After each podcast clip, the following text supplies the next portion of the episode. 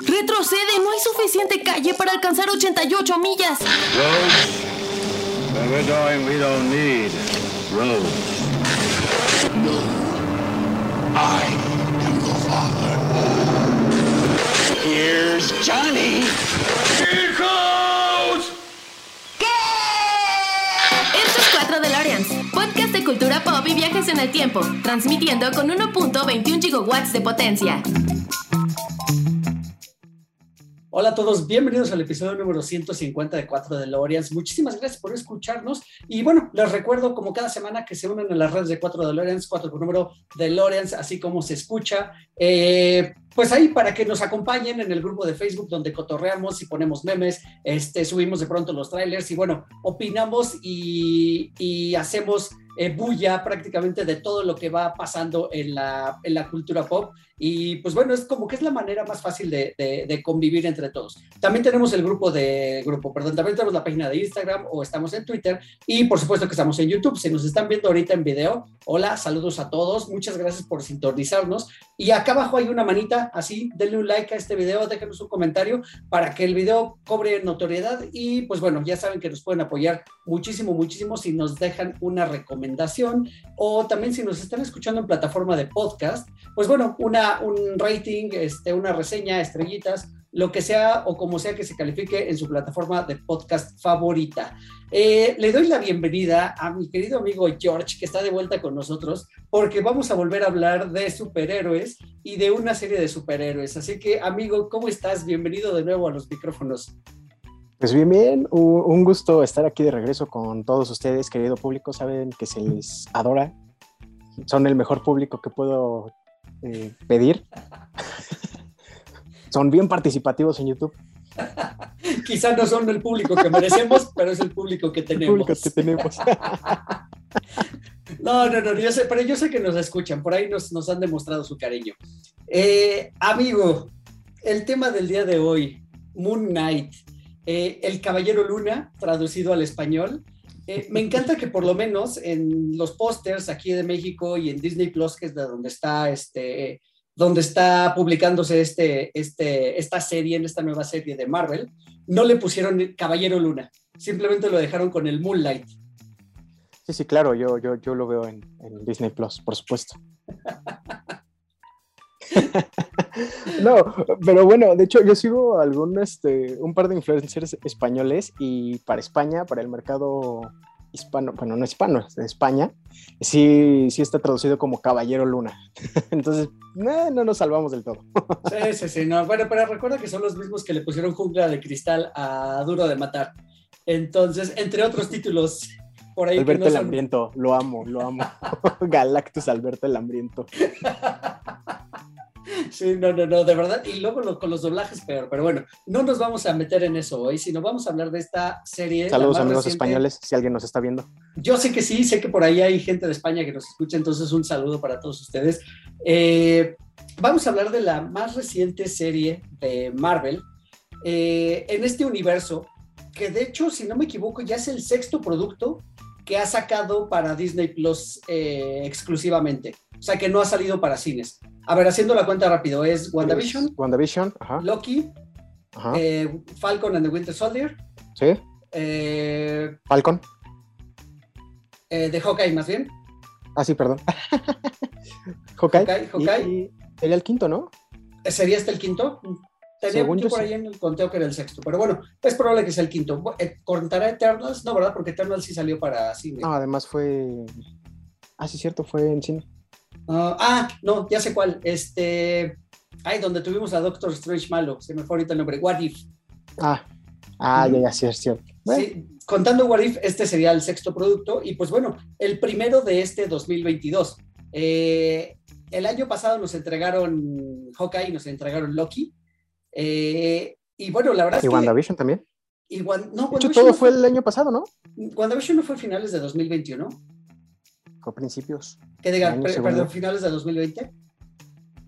Según yo fue a principios del año pasado, pero tendría que revisar. Pues, bueno, puede, puede que tenga razón, lo revisamos. Eh, en fin, el chiste es que eh, pues Disney está pegando con tubo con estas, eh, pues con estas propiedades que son de Marvel y que no son precisamente los, los personajes más conocidos ni los personajes principales, digamos que no son los, los headliners, los, los headliners que son los Avengers, pues ya quedaron relegados a ese universo que tuvieron durante 10 años en las películas y ahora nos están presentando esta suerte de personajes, voy a poner entre comillas, secundarios o segundones, porque la verdad es que sí son un poco incluso desconocidos. Eh, me animo de pronto también, o me atrevo también a ponerlos en el nivel de los Guardianes de la Galaxia, que pues también eran un grupo de donadies y que fuimos conociendo poco a poco, ¿no? De la mano de, de, del MCU. Ahora está pasando lo mismo con estos, porque a pesar de que Hawkeye sí es un personaje que pertenece a los Avengers, tampoco es de los más conocidos ni es de los principales. Dime, amigo. Hawkeye Got, Hawkeye Got. Porque, oye, en la única película donde no sale, pierden los Avengers, por favor.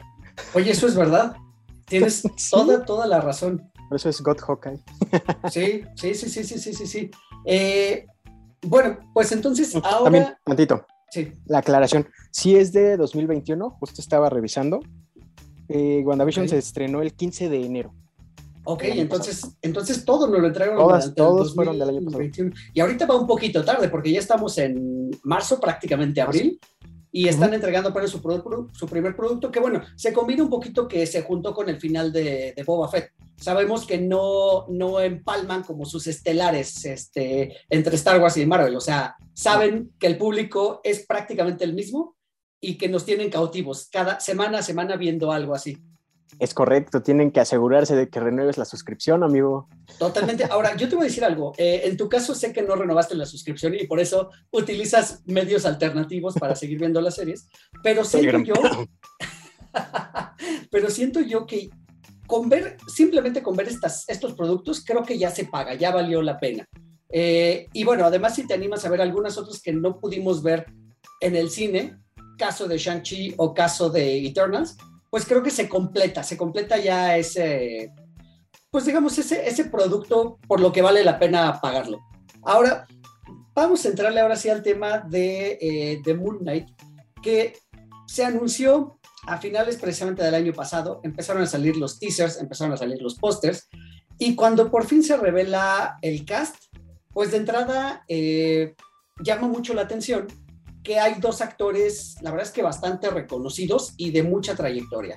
Uno de ellos es Oscar Isaac, que la verdad es que le está rompiendo últimamente. Ha participado en Star Wars, eh, ha participado en series. Tiene, parece un actor con muchísimo rango, este, como te hace un drama también. Te puede hacer estas películas de acción. Salió en Duna.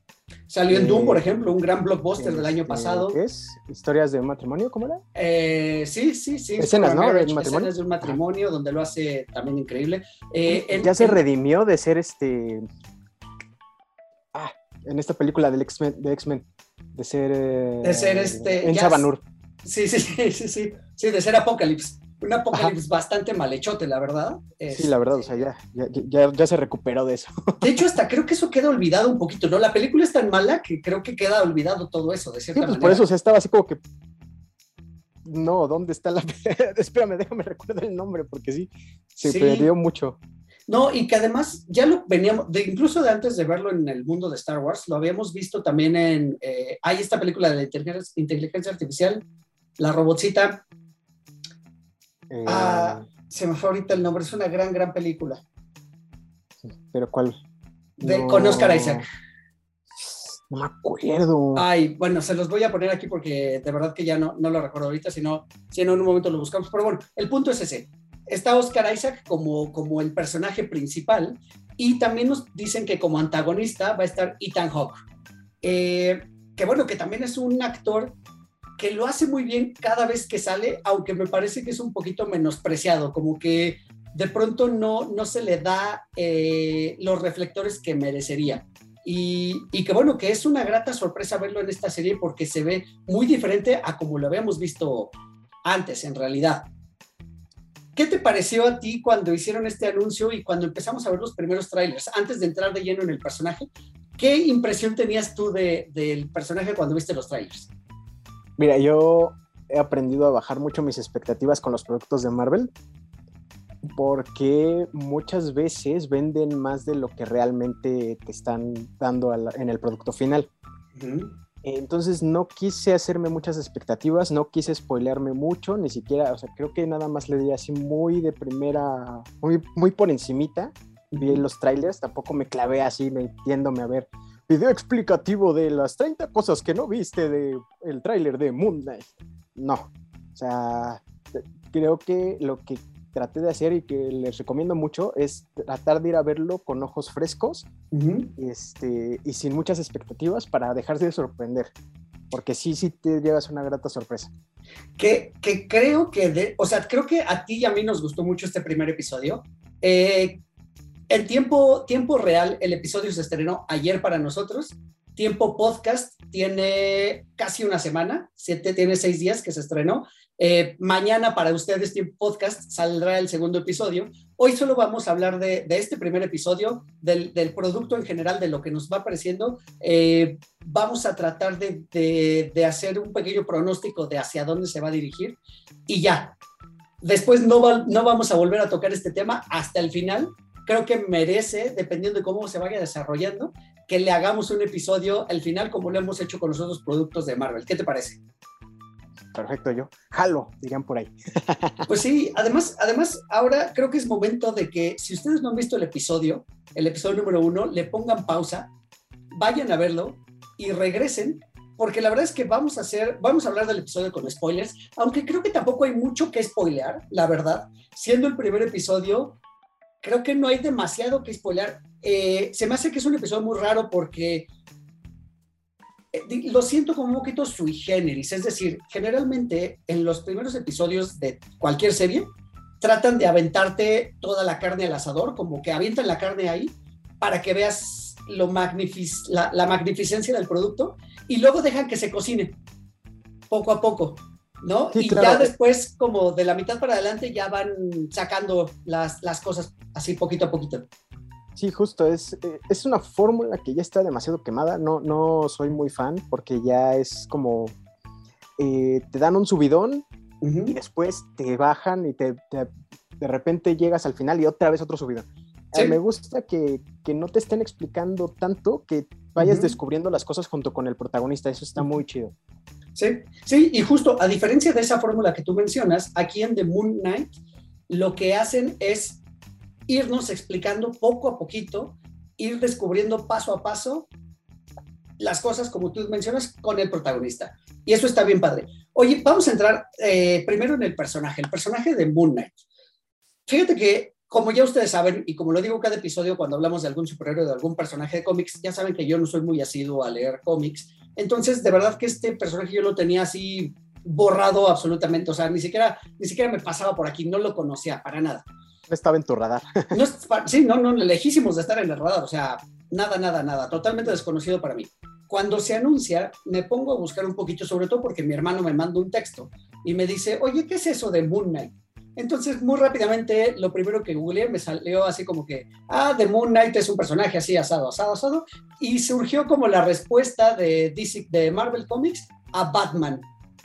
Y me quedé como con esa idea un poquito, y creo que era también temor de los fans de, o que la gente que esperaba esta serie, que realmente fuera a enfocarse en eso, en una contraparte de Batman, ¿no? O en el lado Marvel de Batman. Sí, de hecho, así es como nació, pero ya sabes que en, los, en, el mundo de los cómics siempre hay reestructuraciones de universos, cambios de origen, eh, le sale acá el gemelo malvado, le da amnesia, o sea, parece telenovela mexicana, ¿no? Eh, y uno de estos giros que le dieron al personaje es que Moon Knight es una persona con múltiples personalidades. Y entonces, pues el Vengador eh, tipo Batman es solamente una faceta de él. Eso, pues creo que le da un poquito más de sabor al personaje. Sí, sí, totalmente, porque además en los cómics, estuve leyendo un poquitín en los cómics, este personaje apareció por primera vez en el 75, es decir, bastantes años después que Batman. Para hacer una respuesta por parte de Marvel Comics me parece que es demasiado tardía. Entonces, creo que ni siquiera va por ahí. A lo mejor hubo quien hizo como la, la, similitud, por como dices, por uno de los alter egos de este personaje, pero en realidad no tiene nada que ver. No, además puede que sea de eh, como respuesta al resurgimiento de Batman en esa época, porque recordemos que 70s, 80s empezó a haber un nuevo boom de Batman como personaje. Entonces, pues también puede ser que sea respuesta a eso. Cierto, cierto, cierto, cierto, tienes la razón. Vamos a hablar del personaje ahora sí. Eh, espero que si hay por ahí un, un podescucha que es conocedor de los cómics y es, es este, muy fan de Moon Knight, no me empiece a gritar o no le empiece a gritar a su dispositivo por las cosas que voy a decir, por si digo alguna barbaridad, pero esto lo investigué hoy por la tarde. Coméntenoslo, mejor no le grites, coméntalo, por favor. Coincido, coincido. Ahí está la casilla para que entremos en ese diálogo. Bueno, pues resulta que, que Moon Knight es precisamente el alter ego de un personaje que se llama Mark Spector, que desde muy niño empieza a demostrar que tiene una, esta enfermedad que se ha visto explorada en, en, muchas historias, que es la disociación de personalidad, y que, o que se le puede conocer como personalidad múltiple. Y sí, lo hemos visto, varias historias de estas las hemos visto en el cine, las hemos visto en novelas y me imagino, por supuesto, en cómics. Entonces, desde que es muy niño, pues empieza a presentar como estos problemas, eh, bueno, problemas entre comillas, y, este, y lo meten a un hospital psiquiátrico. Una vez que supuestamente está curado, eh, pues se convierte después en un... Se mete al ejército, eh, luego sale del ejército, entra a la CIA y después de salir de la CIA, pues ya con todo ese entrenamiento se convierte en un mercenario. Y resulta que en una misión que le encargaron para ir a saquear una, supongo que una tumba en Egipto, lo traicionan y lo dejan medio muerto, eh, agonizando, y pues con lo último que le queda de vida, pues eh, se empieza a arrastrar hacia un templo y en ese templo se le aparece un dios egipcio. Voy a hacer una pausa aquí porque me encanta que esta historia, tanto en el cómic como en la serie, está muy rodeada de la mitología egipcia, que pocas veces hemos visto explorada a fondo en el cine moderno. O sea, después de la momia que tuvimos en los noventas, ya no hemos visto nada de cultura egipcia en el cine. No, además muy mal representada la cultura egipcia. Yo creo que aquí se tomaron tontito más el esfuerzo de ser un poquito más fieles a, la mitología egipcia, a, sus panteones y a, darle los términos adecuados. En este momento no tengo los términos que, que comentan dentro de la serie, pero pues se agradece que sean un poquito más correctos en eso. Sí, sí, sí, coincido, coincido. La verdad es que está muy padre todo eso. Cierro paréntesis. Eh, se encuentra con este, con este dios, esta deidad egipcia que se hace llamar Khonshu, y, digamos que le da una segunda oportunidad. dice, ok, yo te curo, pero tú te tienes que volver mi avatar en la tierra. Es decir, yo, Khonshu, un dios. La gente, la gente de la tribu azul. no, no, no, los otros avatares. ¿El anime? si ustedes ya vieron el primer episodio, van a captar la referencia. Eh, entonces, pues él en un plano astral eh, marca en la Tierra y la idea es eso, ¿no? Que se deje poseer por este espíritu para convertirse en esta, no deidad, pero sí en este ser como más poderoso. Dime. Nada más quería hacer la aclaración. Lo que acaba, el diálogo que acaban de escuchar o ver no fue actuado, salió completamente natural. Así es, me hubiera encantado que, me, encantaría tener tiempo para hacer un guion, pero la verdad es que no lo tenemos. Así es que sí, muchas cosas nos van saliendo así. También las tonterías son naturales. Eh, ok, bueno, el punto es que eh, pues Mark acepta y se convierte en, el avatar de, este, de este dios. Pero al mismo tiempo, por ese caos que se genera dentro de él mismo, pues se liberan de nuevo las personalidades que digamos que tenía reprimidas. Una de estas personalidades es Steven Grant, que resulta que en el cómic es un millonario excéntrico, o bueno, más bien lo que hace es, con la fortuna que amasó de ser mercenario, se, se convierte públicamente en un millonario y eso lo utiliza para infiltrarse en las altas esferas de poder y poder conseguir información. Y creo que es ahí donde viene un poquito el símil con Batman y Bruno Díaz. ¿No es así, amigo?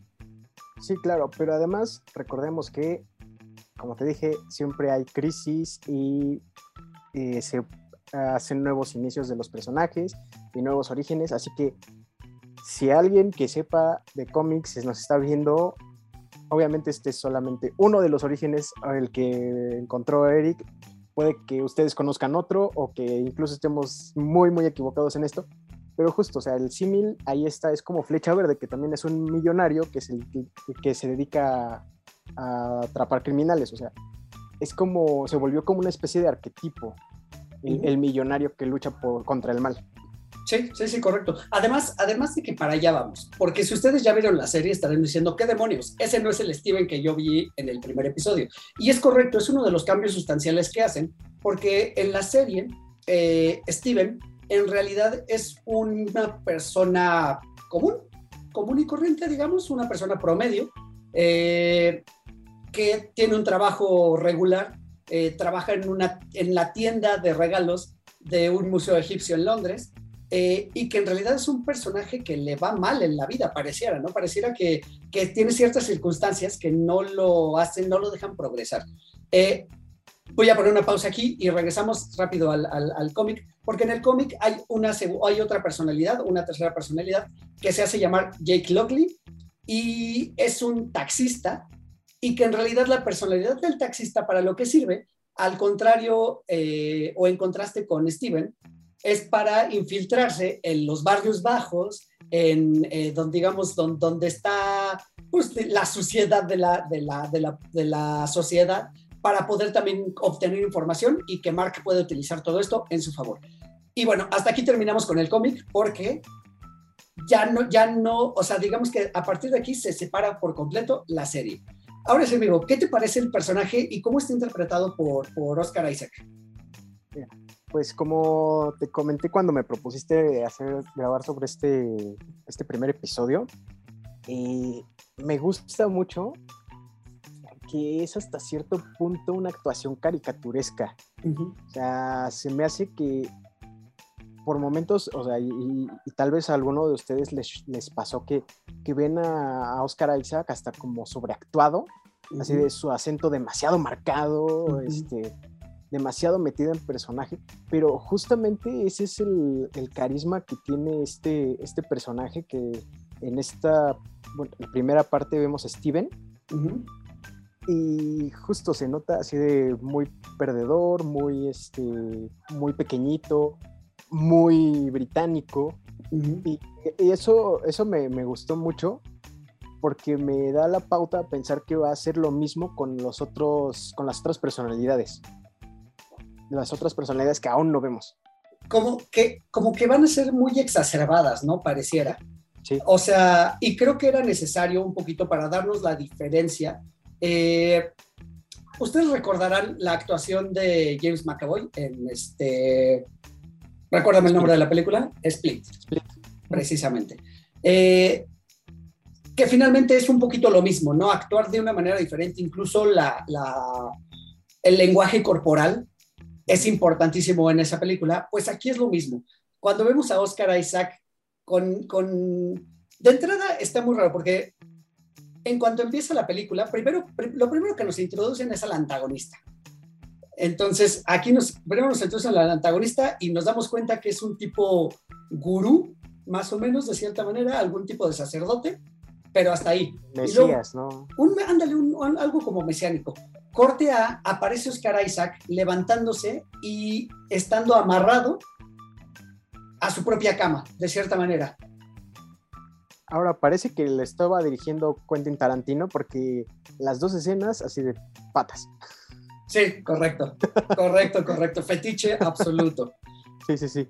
Eh, y bueno, ahí nos damos cuenta que este personaje pareciera que tiene ciertos problemas o nos dan a entender que tiene ciertos problemas, uno, para dormir dos quizá, entre comillas, de sonambulismo, y este, y, o tres que de verdad tiene algo porque él duerme, porque no recuerda nada de lo que sucede en la noche, pero no descansa. E incluso hay una conversación telefónica con su mamá donde le dices que me siento como si me hubiera atropellado un camión. Eh, poco después nos vamos a dar cuenta por qué sucede todo esto. Pero es muy curioso que, que, todo esto lo vamos descubriendo. A mí me llamó mucho la atención que en el tráiler, el único tráiler que yo vi, justo nos, nos daban a entender eso, ¿no? Que el personaje no sabía eh, diferenciar entre lo que era real y lo que era falso, eh, lo que podía ser fantasía, lo que puede ser imaginado. Entonces realmente no sabemos si este personaje se estaba como que volviendo medio loco. Eso es lo que nos daba a entender el tráiler.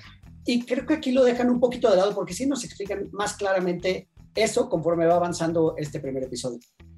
Sí, pero me gusta lo que les comentaba hace rato, eh, que lo van, se va desvelando al mismo tiempo que va avanzando la trama y lo vamos eh, viendo junto con el protagonista, porque el protagonista mismo nos va llevando de la mano a mostrarnos cómo es su vida y cómo es su enfermedad, porque pues sí tiene un problema psiquiátrico, pero además tiene a estos poderes extraños que más adelante se nos muestran. Cierto. Sí, sí, sí, es correcto. Ahora, la verdad es que me pareció muy interesante la manera en que lo van eh, desvelando, develando, no sé cuál es la palabra correcta. Quizá las dos están bien. Potato, eh, potato. Eh, me parece muy interesante porque sé que eres muy fan de estas cuestiones donde no te sobreexplican nada, sino que lo van explicando poco a poco y paso a paso. Y, me parece bien interesante. Y una pequeña clave es ese fondo que tienes de pantalla en el momento, si no nos están viendo en, YouTube, si están escuchando en formato de audio, eh, mi querido George, de fondo de pantalla tiene un pez dorado este, dentro de una licuadora. No le va a pasar nada al pez, no tengan miedo. Pero bueno, resulta que, este, que, nuestro personaje tiene un, pez de mascota y de pronto de un día para otro, o sea, es, es, muy claro, ¿no? Porque también tratan de ser muy claros, no tratan de confundirte. De un día para otro, el pez primero tiene una aleta malita, como Nemo, tal cual, y al día siguiente tiene sus dos aletas completas. Entonces es cuando empiezas a descubrir con él, o sea, qué demonios está sucediendo. Sí, porque juegan con eso, juegan con el si estoy loco y después se da cuenta que, oye, pues sí estoy loco, pero esto está pasando. porque, porque puedes pensar que las escenas de acción que vimos entre sueños, fue un sueño, fue una alucinación. Pero en el momento en el que despierta y ve a su pez que tiene una aletita mocha con las dos aletas completas, pues ahí dices, bueno, o sea, algo está pasando y justo lo vas descubriendo junto con el personaje. Sí, además, sabes que a mí me causó mucho shock cuando, no, no shock pues, pero sí, sí tiene como su sorpresa, cuando este personaje queda de, o sea, el personaje Steven, que es un timorato, que es muy tímido en realidad, que, que tiene incluso problemas este, sociales, digamos, para socializar, pues resulta que invitó a una compañera del trabajo a, a cenar y él no se acuerda de nada. El punto es que cuando él acude a la cita, pues resulta que llega elegantemente tarde, con dos días de retraso. ¿Y es... quién no le ha pasado?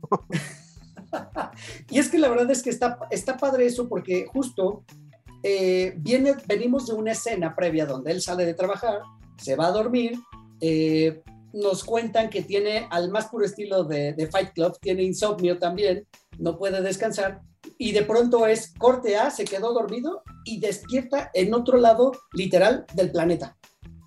Sí, claro, está... No me lo esperaba, la verdad.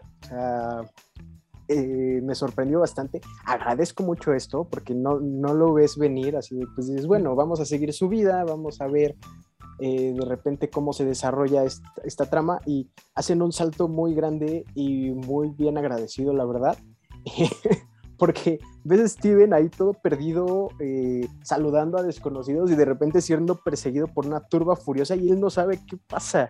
De, hecho, no, y nada más te, te interrumpo porque de hecho es aquí es donde viene más lo caricaturesco de este personaje, porque es una... Eso es lo que me encanta. Eso es lo que me encanta, lo caricaturesco, porque es, es como como un niño chiquito también, porque es muy inocente. E, este, y de repente estos blackouts que tienes, así de, está en una situación de peligro, blackout, y ya se libró de ella, el blackout, y otra vez, y otra vez, y otra vez, y después otra vez despierta en su casa. Está muy, muy bien llevada esa escena. visualmente me encantó. Correcto. La dirección la amé, en serio. Sí, además, además de que sabes que, que, hay un elemento también aquí que aparece y que creo que ya es como nos confirma realmente lo que está pasando, ¿no? O sea, nos dice que no vamos a sospechar de si el personaje está loco o no está loco. Claramente sabemos que ya tiene múltiples personalidades, por lo menos dos, nos lo dejan saber ahorita. Y es precisamente cuando despierta en este lugar del mundo y se escucha una voz que resulta que es la voz del dios Khonshu. Eh, y luego le dice, cédele el control o dale el control a Mark. Y la verdad es que me dio mucha risa también y inevitable también hacer la comparación un poquito con, este, con Venom o con Upgrade, porque digamos que semiconsciente o, o consciente él, pero deja de tener control de su cuerpo también. Entonces, ah, ese tipo de comedia física también es muy divertido porque él quiere hacer una cosa, pero su cuerpo hace otra totalmente distinta. Sí, claro, esa escena está muy genial, cómo está luchando contra él mismo. Y muy buena actuación, o sea, sigo regresando a lo mismo, pero está haciendo una muy buena actuación. Ya quiero ver cómo, cómo interpreta las otras personalidades, cómo interpreta a Mark y pues a ver cómo, cómo se, se desenvuelve este Oscar Isaac en esta serie. No, y sabes qué es clave? Que precisamente decías, cuando ese Steven tiene un acento inglés súper marcado, eh, exacerbado también. Es el más inglés de todos. Es el más inglés de todos, exactamente. Y cuando es Mark, tiene un inglés americano, así, americano, también, el más americano de todos. Sí, sí, sí. Sí, por eso, te, por eso lo que te decía hace rato, la caricaturización del personaje, que le ayuda mucho, porque tiene, a pesar de que tiene mucha acción, tiene estas escenas muy cómicas, pero es comedia, válgame, o sea, comedia más sobria, digamos, como que incluso hasta podría decir comedia británica, de esa comedia medio sosa. Sí. eso me gusta mucho. Sí, sí, sí, sí, sí, coincido, coincido. Oye, vamos a hablar ahora de Ethan Hawke, precisamente, porque justo cuando se revela esta secuencia de acción, que la verdad es que sí, coincido contigo, está muy bien filmada, eh, estos flashazos donde pierde el control, lo recupera, pierde el control, lo recupera, eh, pasan cosas en el medio que no vemos y que él tampoco vio, porque estamos siguiendo a Steven todo el tiempo. Eh, pero aquí se nos revela precisamente a este tipo de, de gurú o de, o de mesías que se hace llamar, o bueno, se llama el personaje Arthur Harrow, y pues que sí, que, que, que en la historia del cómic él está ligado al dios, que no es un dios, por lo que estuve leyendo más o menos, pero se llama Amit, el, el dios o esta deidad, y que en realidad no era, no era un dios. Eh, resulta que en el antiguo Egipto, cuando las personas morían, se supone que se presentaban ante Osiris, y Osiris pesaba eh, en una balanza, pesaba su corazón contra una pluma. Si el corazón era más pesado que la pluma, eh, pues finalmente como que los, los llevaba al inframundo, se los comía, se los daba de comer a esta, porque en realidad parecía que era una bestia, ¿no? Amit parece más una bestia, que tenía como fauces de cocodrilo, pero cuerpo de león, pero mitad hipopótamo también, o sea, una, una, representación medio rara de, de estas deidades. Eh, y bueno, si el corazón pesa lo mismo que la pluma, significa que entonces fue una buena persona y puede ir a vivir a su segunda vida o al paraíso. Desconozco cuál sea la, la cosmovisión de la muerte para los egipcios. Eh, dime. No, no, adelante. El punto es que este Mesías resulta que tiene más o menos ese poder, es lo que nos dan a entender, porque justo está en, en este poblado, hay una multitud que lo está pues aplaudiendo, este, alabando prácticamente, adorando, exacto, y le piden que, que, los juzgue. Y, y, y, este señor trae un tatuaje, este Ethan Hawke trae un tatuaje en el brazo, con una balanza, que eso sí me pareció un poquito burdo, no me encantó eso, porque la balanza cuando decide, si, si eres malo se pone roja, si eres bueno se pone verde. Ah, me pareció un poquito burdo, creo que hubieran, tendrían que haber encontrado alguna manera de hacerlo más, más sutil. Sí, además eh, el diseño de la balanza es muy occidental, digamos, o sea, tal vez hubieran, le hubieran metido un diseño un poco más egipcioso, pero sí, no, o sea, ah, Ethan Hawke es un actor que es medio underground, me gusta mucho su trabajo, pero creo que este personaje no va a ser realmente bueno. O sea, no va a ser de esos villanos que vayamos a recordar. Y creo que de, eso, de eso cogea mucho Marvel en general. Fíjate que pensándolo de esa manera, no vemos mucho del villano aquí. O sea, sabemos que es como este tipo Mesías, sabemos que tiene a su alrededor una secta bastante nutrida e importante, que incluso está infiltrada, me atrevo a decir que en toda la sociedad. Eh, y nos damos cuenta escenas después, que incluso en el museo donde trabaja este Steven, guardias de seguridad pertenecen a, esta secta. Eh, como dices, Ethan Hawke me parece también un actor que a mí, a mí me gusta mucho su, su trabajo. Sin embargo, aquí lo veo, no sé si es la intención, pero lo veo ya hasta cansado, se ve un poco acabado. La verdad es que se ve, se ve, no, no pareciera aparentar, o no aparenta más bien, una amenaza para el tamaño y el poder del superhéroe que nos están presentando. Y ahorita vamos a llegar a eso. Sí, claro. De hecho, híjole, a riesgo de, equivocarme, eh, creo que va a lucir mucho Moon Knight, pero realmente no va a ser muy bueno, muy bueno su, su, villano. Creo que va a dejar mucho a deber. Creo que solamente va a ser así como rueditas de entrenamiento para este superhéroe. Pues la verdad es que espero que no, espero que no por lo que hablamos de, de, de Ethan Hawke por lo que hablamos de cómo se va desarrollando hasta ahorita la, la serie, por lo poquito que nos han presentado. Eh, espero que no, porque precisamente, y, lo hemos dicho muchas veces, ¿no? Una historia depende en gran medida de su villano, y si tenemos un villano mediocre, pues la historia podría igual venirse, venirse abajo.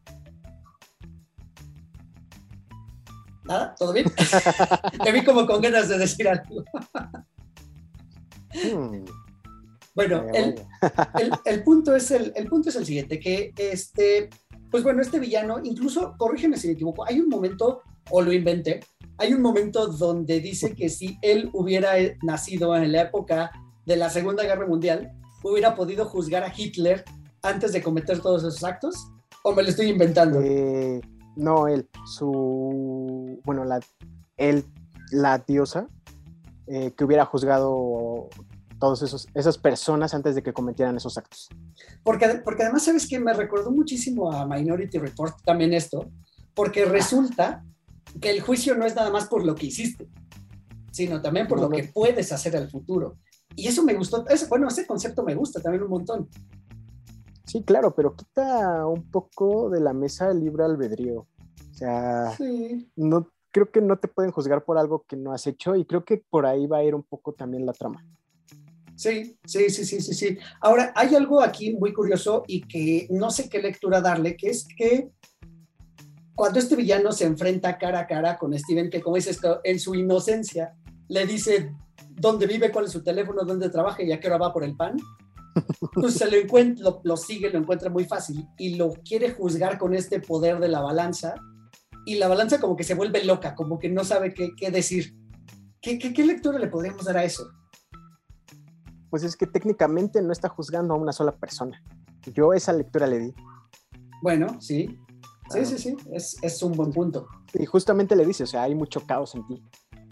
Cierto. Pues o sea, yo, yo le doy esa, esa lectura o, o, eso fue lo que yo entendí. Cierto, cierto, cierto es.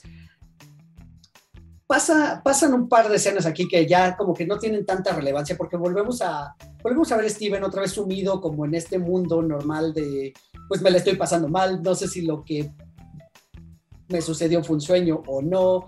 Eh, vaya, incluso empieza de nuevo estas escenas de como querernos, eh, como, como, querernos meter a, la locura, digamos, porque empiezan a parpadear las luces, empieza a temblar, este, y de hecho, previo a esto, él encuentra objetos que pertenecen a otro de sus alter egos o bueno, más bien a otra de sus personalidades.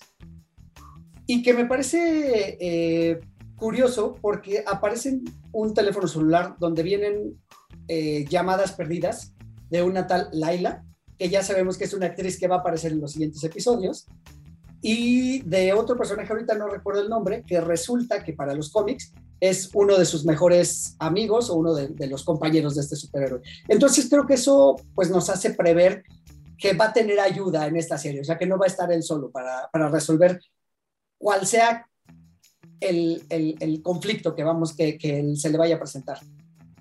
Sí, de hecho lo hemos visto mucho en estas series de Marvel que tratan de introducir un personaje secundario que tiene cierto peso y que igual y pueden desarrollarlo como en el caso de WandaVision, que están tratando de desarrollar a Monica Rambeau para eh, de- la película de The Marvels.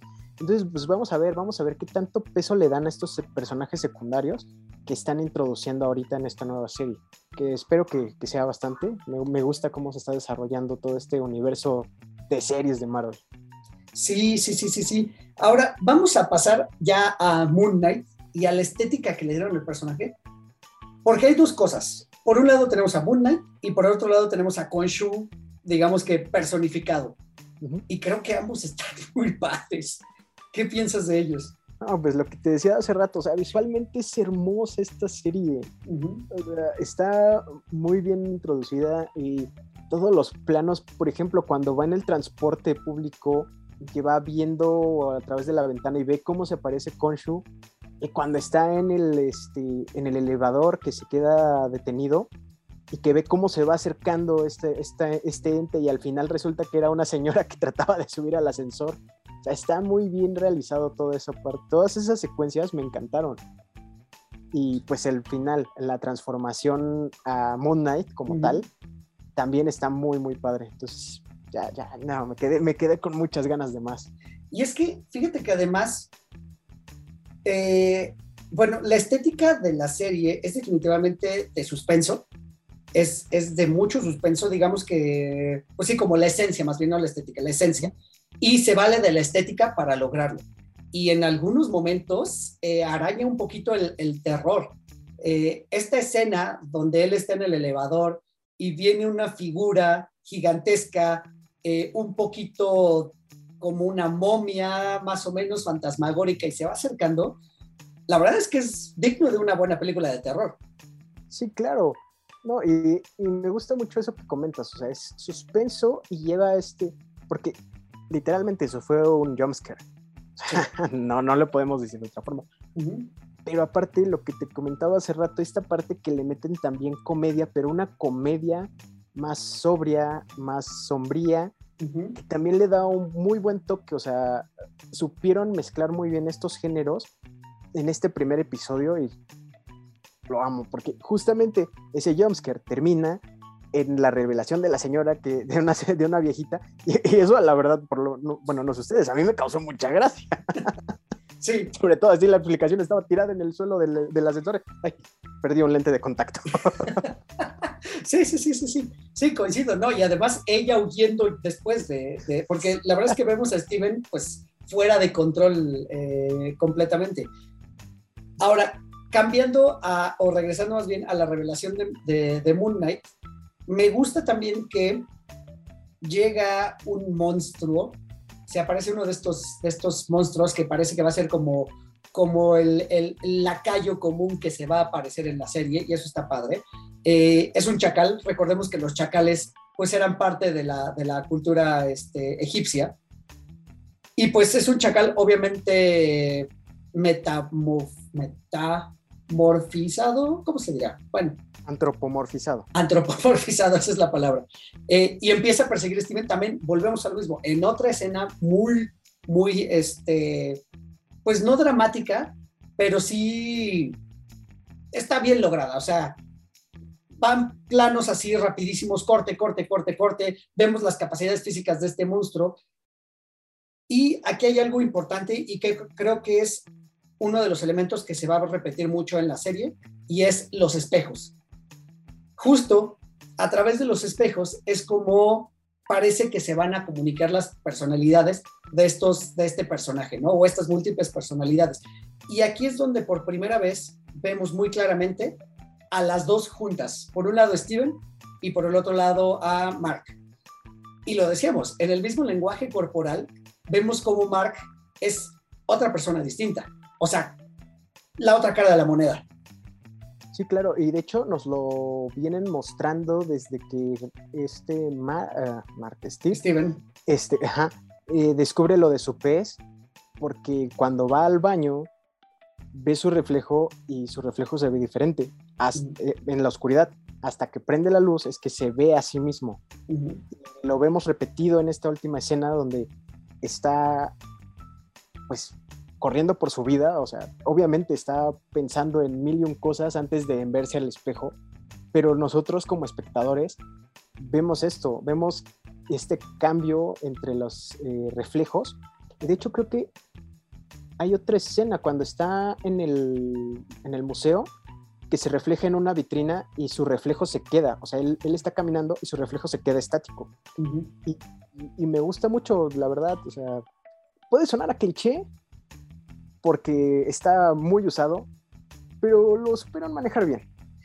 Pues es que, mira, en definitiva nos da el feeling a lo mejor de películas estilo Memento, por ejemplo, donde el protagonista tiene como estos, este, estas lagunas, ¿sabes? Que no recuerda cosas nos da definitivamente también eh, el símil, como decíamos hace un ratito, con Split, ¿no? De esa manera, eh, hasta mismo Peter Pan, ¿no? Donde la sombra hace cosas distintas de lo que el personaje hace.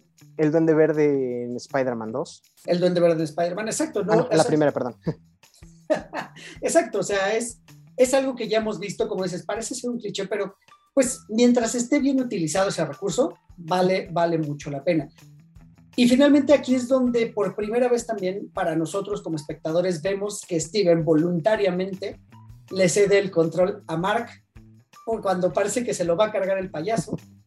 Y, y me gusta mucho la escena también porque de pronto cuando sucede esto es corte a solo la vista del, o la toma del marco de la puerta y vemos al chacal que se quiere escapar y en realidad, pues es ya Moon Knight que lo jala para dentro de nuevo del baño donde se ve encerrado y me lo empieza a tundir y le pone una bola de golpes. Ah, mira, a mí me sorprendió mucho porque yo, o sea, yo esperaba Sailor Moon, yo esperaba la transformación así de por el poder del concho lunar. porque empiezas a ver la transformación, pero te hacen, es, es, que eso, esos valores de producción están muy chidos, porque hacen el corte antes de que termine la transformación y después viene esta escena que tú comentas con el chacal siendo aporreado por todo el baño. Sí, sí, sí, sí. Sí, yo agradezco que lo hayan hecho así, porque ya no es la misma fórmula, ya no es voy a ver cómo te transformas, no, no son estas escenas de Iron Man, de poniéndose la armadura y primero así, casi casi que se la pone en el manual, luego los robotcitos, luego cuando es casi por arte de magia, ¿sabes? Que en realidad su corbata es la armadura y nada más se desarma y ya se le, ¿sabes? O sea, aquí pues es casi mágico, ¿no? De alguna manera. Supongo es que literalmente es mágico. Sí, sí, sí, sí. Supongo que en algún momento nos lo van a revelar así. Nos, tienen que presentarnos alguna escena donde con toda la maquinaria y el poder de la, del CGI que maneja Disney Animation, nos presentan la transformación, pero aquí vemos muy poquito. Exijo mi escena de transformación tipo Sailor Moon, por favor. Oye, Disney.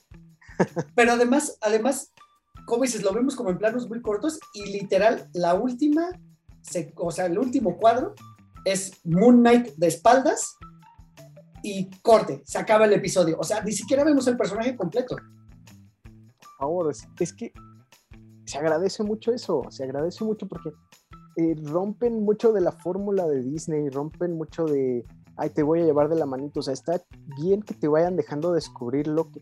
Y me gusta mucho que lo vas descubriendo de, mano, de la mano del, personaje, porque él tampoco era consciente de, este, de esta faceta que tenía, o por lo menos eso nos hace creer este primer episodio. Entonces, pues, se agradece, se agradece, me gustó, me gustó bastante, bastante este primer episodio, ya quiero más. Espero que sigan así por este camino. Sí, sí, sí, coincido, coincido. Y, y, pues bueno, pues no, o sea, no habrá que esperar mucho por escuchas, porque mañana para ustedes sale el segundo episodio, bueno, también mañana para nosotros. mañana para nosotros que estamos hablando ahorita con ustedes, sale el segundo episodio y, y, sí, justo tengo esas expectativas, tengo las expectativas de por dónde va la historia. Sospecho que eh, pues no puede haber como muchas variaciones en cuanto a historia. O sea, sospecho que va a ser, sí, soy un Mesías, estoy tratando de abrir un portal para que venga el dios Amid a juzgar a toda la humanidad y muy, muy fascismo, muy tipo Thanos también, pues únicamente van a permanecer los que son buenos, ¿no? Presiento que va a ir por ahí, esa es la lectura que yo le di más o menos viendo estos elementos. pero quién sabe, podría darnos también cualquier sorpresa o podría dar cualquier giro. Pues agradecería que hubiera un villano secreto, porque te digo, o sea, no me está convenciendo del todo en este primer episodio el, el villano actual. Este, espero que tampoco sea muy sacado de la manga, así de, ah, mira, ah, casualmente encontré este pedacito de papel y es el villano más poderoso del universo, o sea. Sí, sí, que justo sabemos que Marvel Disney no da paso sin guarache. Sabemos que esto va a ir unido a esta cuarta, quinta u octava fase del MCU, no sé en cuál vamos. La que sea. Exacto, pero va a ir unido a algo. Ujú. Quisiera yo pensar, o sea, más bien estaba yo tratando de imaginar cuál podría ser la, la relación, cómo lo podrían unir. Y ¿sabes qué me emocionó mucho? Que pudiéramos ver a esta personaje del, del universo de What If, a esta Captain Britain, ¿no? ¿Cómo se llama? Esta Peggy Carter, Sí. como capitana, capitana Britannia. No sé, me gustaría, la verdad, es algo que a mí me gustaría. Porque so- sobre todo, Ajá. recuerda que, o sea, bueno, se ha dicho que Capitana Brit- Britannia, no sé si ese es el nombre original de ella, eh, pero bueno, se dice que Peggy Carter va a salir en Multiverse of Madness. Eh, por ahí pareciera, hay rumores, no lo sabemos, pero tal vez. Mira, es que podría, pero no me emocionaría mucho al respecto, porque obviamente en un multiverso, pues todo puede pasar, y en el multiverso del Marvel mucho más. Y podría ser una cosa tipo Spider-Man No Way Home, que sí, nos dieron un hermoso fanservice que agradezco mucho, Ujú. Pero al final de cuentas eh, mantuvieron el status quo, o sea, Venom se regresa a su universo, este, Sí. y los otros Spider-Man y sus villanos se regresan a su universo cada quien. O sea, regresaron al punto cero, digamos. Lo Cierto. único, pues le dieron un desarrollo al personaje del el Spider-Man del MCU. Sí, Entonces, ah, no, no, no, te voy a interrumpir tantitito Ah, sí, sí, con sí, un adelante, paréntesis, adelante. Porque justo cuando hablábamos de, la, de, de esa película de Spider-Man No Way Home, Miguel mencionaba que estaba muy contento porque por todo esto que tú acabas de decir, donde cada uno de estos personajes regresa a su universo, intenta decirnos que no es el universo de la Tierra C100, no, sí es- debe ser C136, pero es la de Ricky Morty, ¿no? El 616. Pero bueno, eh, digamos que parece que este universo donde se está moviendo el MCU no es, digamos, la línea de tiempo original canon que los amantes de los cómics añoran, ¿sabes? Entonces, por lo mismo, quizá podría pasar cualquier cosa también. Sí, pero híjole, ya, ya, ya han jugado demasiado con eso. Eh, recordemos que también jugaron mucho con eso con la serie de Loki. Incluso un poquito con WandaVision por el tema de este Quicksilver de Peter Evans. Este, no sé, no estaría tan seguro. No creo que Marvel se arriesga tanto, que Disney se arriesga tanto metiendo personajes así de buenas a primeras solo porque salieron en una película. Te digo, yo, yo estoy casi seguro de que van a hacer eh, referencias, van a meter muchos personajes que les gustaron al público, pero no creo que sea permanente. O sea, yo, yo espero mucho de, de Multiverse of Madness, Madness, pero estoy seguro de que no, no se van a quedar. Sí, sí, sí, sí. Que eso es algo que me emociona también, pero bueno, será tema para, para otro podcast, Multiverse of Madness. Eh, pero no sé, o sea, quisiera. La verdad es que estoy también expectante de cómo lo van a conectar con el resto del universo. O sea, sé que mucha gente critica eso, que por qué todo tiene que estar conectado, que por qué todo tiene que estar unido, pero la verdad es algo que ya hicieron, lo hicieron muy bien, lo siguen haciendo, y es algo que lo personal me gusta. Eh, qué bueno que sigan uniendo todos estos mundos. Y sí tengo mucha curiosidad de saber cómo lo van a unir. Eh, creo que poco a poco lo vamos a ir dilucidando también, lo vamos a ir viendo. Y también poco a poco van a ir saliendo teorías de esta, de esta serie y qué es lo que, lo que va a pasar o, o cómo, cómo lo van a unir a continuación.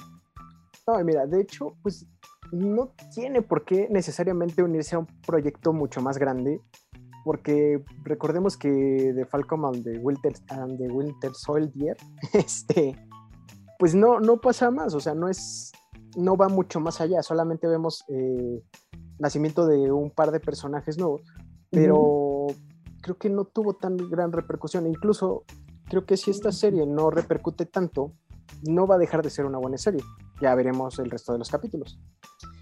Sí, bueno, es que Falcon and the Winter Soldier creo que venía unido con, eh, con Black Widow. Entonces, venía conectado ahí con Black Widow, luego Black Widow se conectaba con Hawkeye, este, y Hawkeye se conecta también con lo que esperemos sea la nueva versión de los, son los Defenders, ¿no? Los de Daredevil. Los Defenders. Parece que se conecta hacia allá, que va hacia allá. Y ahora aquí sí estamos hablando de un mundo totalmente separado.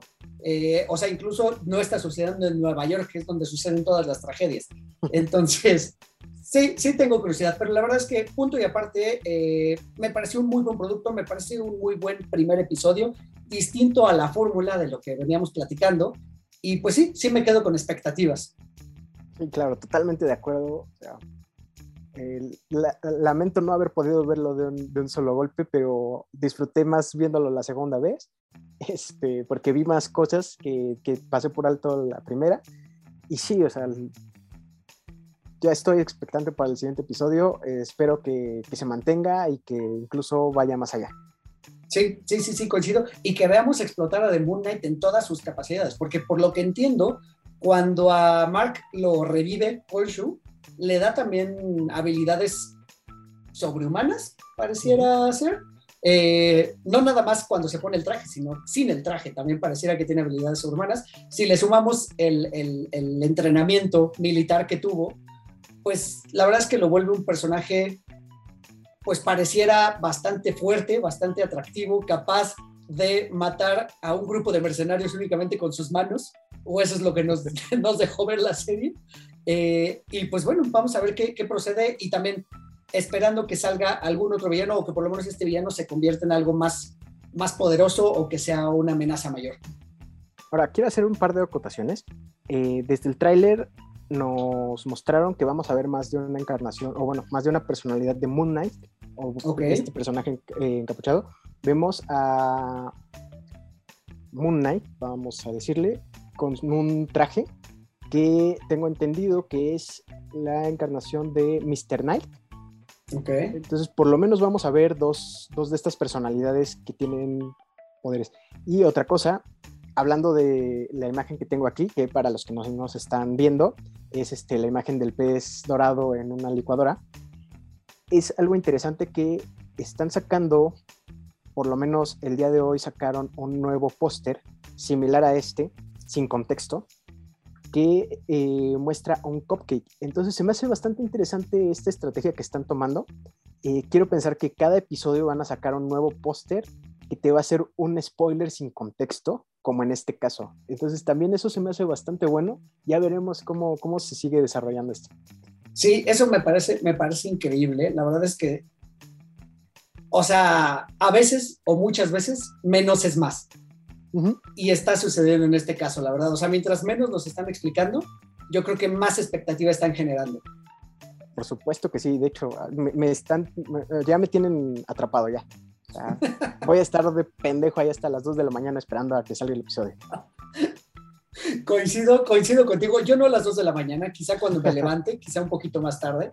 Pero bueno, y además en esta costumbre, ¿no? Que nos está regresando Disney y HBO también en esa misma política de poner un episodio a la semana, lo cual yo agradezco, también lo disfruto, lo disfruto más, porque odio, odio, odio hacer maratones y odio a la gente que hace maratones, no por el hecho de hacer maratones, sino porque dicen, ya hice el maratón, vi todo y esto es lo que pasa, al final todo se muere. Entonces, odio los spoilers. Yo sí odio los spoilers y odio a esa gente que se quiere hacerle importante porque ya vio todo antes. Mira, yo creo que hay dos tipos de productos. Hay productos que puedes que tienes que disfrutar, que tienes que darle su tiempo para, para verlos, o sea, desconectarte de todas las, todo lo demás y disfrutarlos. Y hay otros que literal te pueden pasar como agua. Me gusta, por ejemplo, en este caso, disfrutar bien este episodio, pero por ejemplo, vi el show de Cuphead y me lo maratoneé porque pues no aportaba nada realmente, o sea, solamente fue así como para pasar el rato. Sí, sí y no estoy de acuerdo contigo. Sí, bueno, coincido en ese punto. Te voy a dar ese punto a favor, donde hay productos que podrían maratonearse sin que pase nada y hay otros productos que ese... Es que hay productos que incluso lo tienes que ver dos o tres veces antes de pasar al siguiente episodio, en el caso de las series, ¿no? O, o, o, en el caso de Batman, que acabamos de hablar de la película hace ocho días, y es eso, o sea, la vi y después, dos, tres días después de verla, la seguía pensando. Cuando te viene un producto que es uno tras otro, tras otro, tras otro, yo creo que no te da tiempo ni siquiera de digerir lo que acabas de ver.